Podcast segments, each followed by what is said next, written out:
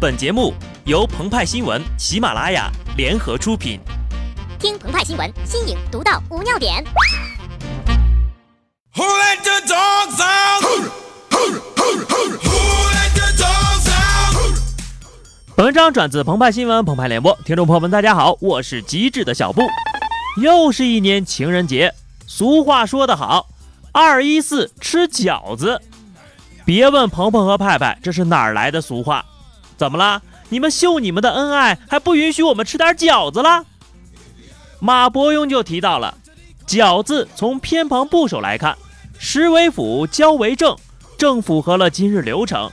但馄饨就不一样了，太低俗。什么意思呢？对于情侣和恋人来说，今天过节的流程无非就是先吃饭，再交流。交流包括了两人之间言语方面的交心，以及来自灵魂最深处的交汇。而饺子至今已经有一千八百多年的历史，正所谓好吃不过饺子，好玩呢也不过饺子。想必有不少准备修成正果的朋友选择在今天求婚，于是他们把求婚戒指藏在饺子里，希望给恋人一个 surprise。要是吃到了，那么恭祝你们百年好合；要是没吃到，别犹豫，赶紧去医院挂号做胃镜取戒指吧。但是这一天，有人欢喜就有人忧愁。有诗云：“雄兔脚扑朔，雌兔眼迷离，双兔傍地走，我在后边瞅。”宋代文学家欧阳修也在《卖油翁》一文中写道：“我亦无他，唯手熟耳。”我也没有别的奥妙，只不过呀是手熟练罢了。接下来就让我们感受一下这来自情人节的恶意。近日，朝阳群众 App 上线测试，其主要功能就是举报。鹏鹏和派派就猜想啊，一夜之间这款软件就会被刷爆了。不是因为当地治安有多么的糟糕，也不是群众参与治安的情绪有多么的高涨，只是呀，在这一天里。大批群众在线举报：“救命啊！有人当街秀恩爱啦！” 笑谈归笑谈啊，但真有人因为举报吸引了仇恨。济南的一个环卫工投诉单位后遭到了辞退，环卫所长表示：“谁让他打举报电话了？”事情的起因呢，是因为一名环卫工人因为身体不舒服去输液，让自己的丈夫替自己两个小时。结果被查岗的发现，罚款一百元。事后当事人不服呀，在与领导沟通无效之后，拨打了一二三四五投诉热线，随即遭到了辞退。秀汇环卫工的刘所长说：“打了举报电话就要付出代价。”也不知道这位刘所长是不是在情感方面受过什么挫折啊？否则不会看不得环卫夫妻情感深厚，就此失了志。因为按照规定，替岗的确会被罚款一百元。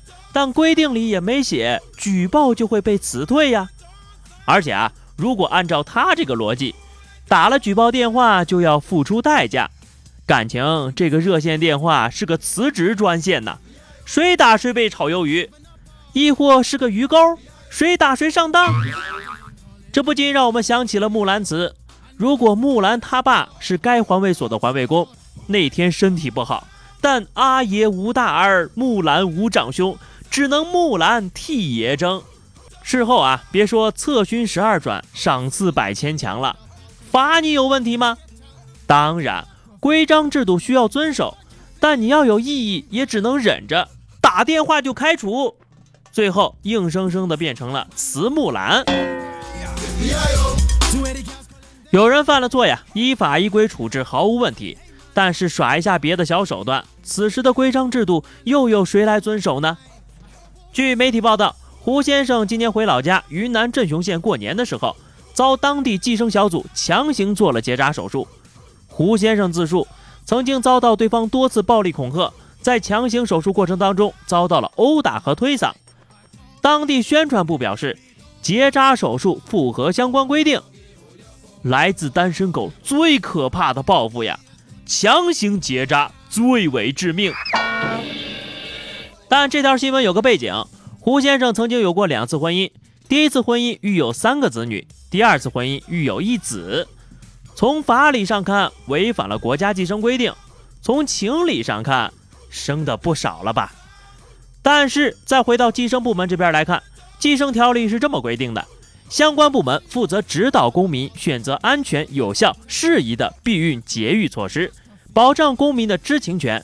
对不符合规定怀孕的，应当及时帮助其采取补救措施。什么叫指导选择？什么是帮助采取措施？听说你很皮，直接给你掐了，问都不问，就是一不做二不休。什么是知情权？根本不存在呀！从此，胡先生的情人节总是感觉少了点什么。倒不是那几个亿的大项目，他已经有了三个宝贝了。而且不仅是他，也不仅是那位环卫工人，或许还会有人感到缺失。法律不是谈恋爱，恋爱有时候呀并不是对等的，总是有更主动的一方。但法律不仅要靠雷厉风行来体现威严，更要讲究的是公平合理。二一四，我们不过情人节，只关心你。好的，那么以上就是本期节目的全部内容了。更多新鲜资讯，敬请关注微信公众号“鹏鹏和派派”。下期节目我们再见吧，拜拜。